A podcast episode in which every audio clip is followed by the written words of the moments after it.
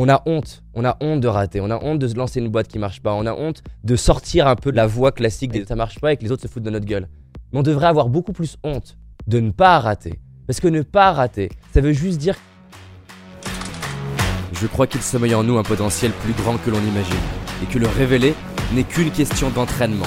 C'est pourquoi je vais à la rencontre des personnes qui réussissent, entrepreneurs, artistes, sportifs de haut niveau, pour décortiquer comment ils font et partager ce que j'apprends avec vous. Car mon but est qu'ensemble, on aille réaliser nos rêves. Je m'appelle David Laroche et voici mon podcast. Souvent, ce qui va nous bloquer, c'est qu'on, et surtout quand on est jeune, on et c'est génial, on va avoir souvent de l'ambition, on rêve grand. Rêver grand, parfois, c'est paralysant. C'est-à-dire que si j'ai jamais monté une colline et que je me répète, je vais monter l'Himalaya, c'est top, parce que ça me donne une direction. Mais si j'ai que ça, c'est fragilisant. Il y a plein d'études là-dessus. Ils se sont rendus compte que quelqu'un qui a qu'un objectif ambitieux, très lointain, ça lui donne un pic de motivation et de dopamine, mais après un pic de démotivation. À l'inverse, quelqu'un qui n'a que des objectifs court terme, souvent ça lui donne de la motivation, mais souvent une perte de sens parce que je fais des petites victoires, mais je vois pas le grand truc derrière et je vais jouer plus petit. Mais le combo de quelqu'un qui veut monter l'Himalaya, qui se répète le matin, j'ai monté l'Himalaya, mais dont le focus principal de 98% de ses pensées, c'est cette semaine, quelle est la colline que je vais monter, ce combo des deux, il est explosif.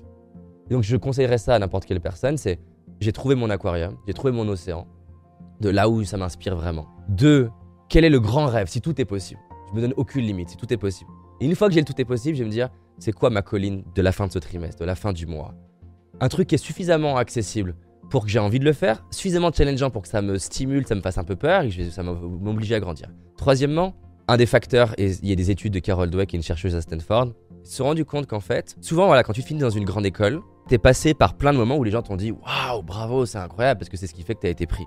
Donc tu crois jusqu'à te retrouver dans un endroit, c'est ça qui est dur dans les prépas, c'est qu'en fait, t'étais euh, dans les premiers de ta classe à plein d'endroits et tu te retrouves à un moment donné où t'es avec plein de premiers de la classe, donc t'as pas, tu peux, as beaucoup moins de premiers de la classe du coup. Ce qu'ils se sont rendus compte, c'est que le facteur le plus prédictible qui va faire qu'un étudiant va avoir une carrière de dingue n'est pas son QI, ni même ses résultats, c'est son rapport à l'adversité, à la difficulté. Parce que quand ça fait des années qu'on valorise ton intelligence, le truc, c'est que tout ce qu'on valorise chez nous, on y devient addict.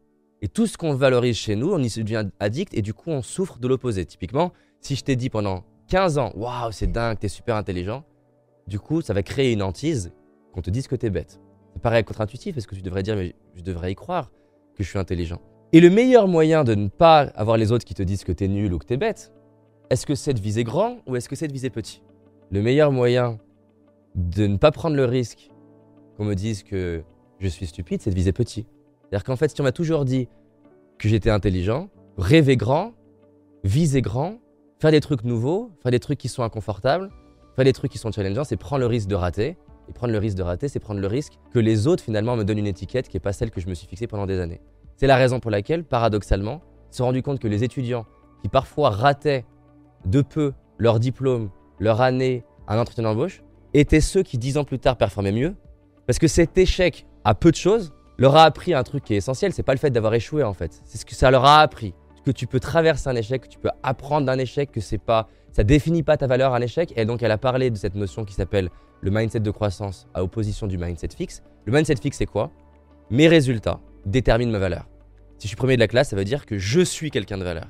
Si j'ai un entretien d'embauche et j'y arrive, j'ai de la valeur. Alors que dans le mindset de croissance, réussir ne dit rien de ma valeur. Dit juste que mes comportements étaient les bons par rapport à l'objectif. Si je rate, ça dit rien non plus de ma valeur. Ça dit juste mes comportements n'étaient pas adéquats. Et donc c'est très différent en termes de, de confiance quand mes résultats déterminent soit waouh, je suis au top, en fait, je suis génial, ou alors je suis une grosse merde, c'est très difficile d'avancer avec ça. Alors que quand c'est finalement ça détermine juste ce que j'ai fait, t'as une forme de neutralité. Et c'est la raison pour laquelle tu vois un Nadal qui gagne le Grand Chelem et le lendemain t'as le journaliste qui dit mais pourquoi vous allez vous entraîner? Dis mais en fait que je gagne ou je perde, je m'entraîne. Ça va rien changer. Alors oui, je vais célébrer la veille, mais si je suis en gros en train de gagner un Grand Chelem, c'est que depuis des années, que je gagne ou je perde, je m'entraîne. Et en fait, quand je gagne, c'est incroyable, mais gagner, c'est juste le fruit de potentiellement sans rater avant. Alors les gens célèbrent ma victoire, mais c'est parce que j'ai raté 100 fois avant et que j'ai ajusté. Et en fait, c'est des paires qui vont ensemble. on a honte. On a honte de rater. On a honte de se lancer une boîte qui marche pas. On a honte de sortir un peu de la, la voie classique des autres étudiants et que ça marche pas et que les autres se foutent de notre gueule.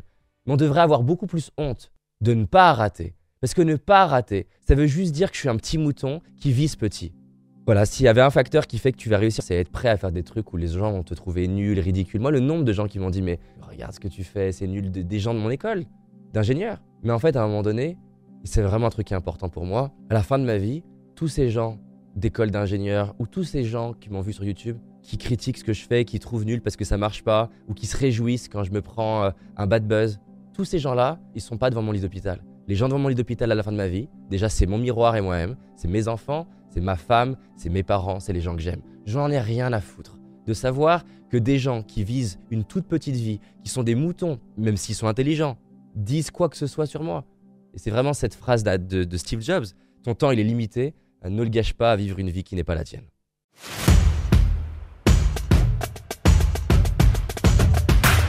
Quand on veut, on peut, c'est un problème. Effectivement, je ne deviendrai pas Michael Jordan, peu importe le nombre d'heures où je vais m'entraîner, j'ai un petit problème de génétique. Donc je ne pourrais pas, euh, parce que je le veux, m'épanouir en tant que basketteur professionnel à la NBA. Il y a ne serait-ce qu'une semaine, assis euh, à ma place, il y avait Arthur, qui est présentateur, mais derrière producteur, entrepreneur, un des plus gros entrepreneurs français.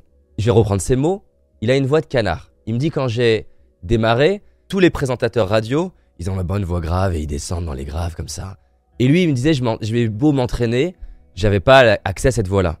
Donc là, on est typiquement dans la phrase où génétiquement, il a pas ce qu'il faut. Mais la magie d'un être humain, c'est la capacité justement à tordre la case. Quand on veut un peu, on peut, on peut le voir de manière beaucoup plus inspirante que, bah oui, est-ce que je peux devenir Michael Jordan? Non, potentiellement pas. Mais si mon rêve, c'est pas devenir Michael Jordan. Si mon rêve, je crois que c'est Michael Jordan, mais en fait, c'est parce que j'adore le basket, j'adore la cohésion. En fait, il y a un rêve, et ça, c'est différent pour moi. Il y a un rêve qui sommeille à l'intérieur de moi, qui est peut-être proche de celui que j'avais fixé à la base, et qui est compatible avec ma génétique, avec qui je suis. Et pour lequel, si j'y crois pas, et si j'y mets pas les moyens, c'est mort. C'est la raison pour laquelle moi j'inverse la phrase, c'est pas quand on veut, on peut. Par contre, si je me lève le matin et je me dis que mon rêve c'est mort, il est mort. Et c'est pour ça que dans un de mes TED, j'avais pris la métaphore de l'arbre, c'est-à-dire qu'en fait, un rêve c'est comme un, petit arbre qui est tout petit. Je peux pas te garantir que si tu t'occupes de cet arbre, il va devenir un immense arbre. Je peux pas te le garantir. Que si tu crois, tu vas pouvoir. Par contre, je peux te garantir que si tu te lèves le matin et que tu prends ton rêve et que tu l'écrabouilles, c'est mort. Si Arthur, il avait écouté toutes les personnes qui lui ont dit, dont le patron d'Europe 1, t'as rien pour être présentateur radio. S'il avait écouté la deuxième partie de la phrase, ça serait mort. Donc dans beaucoup de cas, on peut tordre les choses. Combien, par exemple, cette mannequin, elle est black, mais elle a toute une partie de son visage et son corps qui est blanc. Et c'est un problème génétique. Elle, on lui a dit combien de fois, en fait, tu ne corresponds pas à ce que c'est un mannequin. Mais elle a réussi à créer sa propre case. Mimimati, est-ce qu'elle correspond à la case de ce que c'est une actrice? Non. Donc, il y a des endroits où, effectivement, c'est complexe. Tu veux être astronaute, il y a un QI minimum pour rentrer, il y a une vue minimum pour rentrer. Donc il y a des endroits où ça s'applique plus que d'autres. Mais même dans les endroits où ça s'applique, ça se trouve tu vas t'éclater à bosser quand même à la NASA d'une autre manière. Ça se trouve tu vas faire des vidéos sur le sujet de l'espace. Le problème des phrases qui sont euh, binaires, où la réponse est oui-non, c'est qu'on passe à côté du gris, on passe à côté de la nuance. Il y a tellement de choses qui sont possibles à partir du moment où on s'autorise à y croire. C'est un truc de dingue. Moi, typiquement, les gens m'ont dit, mais David, t'as as 20 ans quand tu démarres, jamais tu y arriveras dans le monde du coaching. Attends, 10, 20 ans, Heureusement que j'ai pas écouté toutes ces personnes. Et bien sûr, il y a des facteurs, voilà, à quoi tu ressens. Moi, j'avais 20 ans, j'en faisais 12. Le réseau que tu as, il y a plein de facteurs qui vont favoriser ou pas. Mais il y a plein de fois, on pense que la génétique est bloquante alors qu'elle ne l'est pas. Heureusement qu'il y a des gens, des biographies, qui m'ont permis de croire. David, t'es jeune, mais tu vas pouvoir y arriver. Alors, il ne s'agit pas de, d'un fantasme, c'est un peu dans la nuance des gris. Et j'aime bien cette idée de Kobe Bryant, et que d'ailleurs Jeff Bezos reprend et qui revient beaucoup en philosophie, c'est cette idée que t'es plus malheureux à ne pas avoir tenté quelque chose qu'avoir tout donné et raté. Parce qu'au moins derrière, ben tu sais en fait. T'as fixé. Parce que finir ta vie avec le bruit extérieur, toutes les voix qui t'ont dit c'est pas possible, et avoir ce petit doute de oh mais et si? Et regarder quelqu'un à la télé qui dans un autre domaine que toi a rendu possible l'impossible et dire en fait ça aurait peut-être été possible pour moi. Ou alors le jalouser, ou alors le critiquer parce que t'arrives pas à t'avouer qu'en fait toi tu t'es imposé une case. Trouve l'endroit où t'es un génie naturellement et dans cette zone de génie, bah quand on veut, on peut. J'espère que tu as aimé ce podcast. Si c'est le cas, abonne-toi pour que je puisse te partager d'autres stratégies pour réussir tes rêves et tes projets.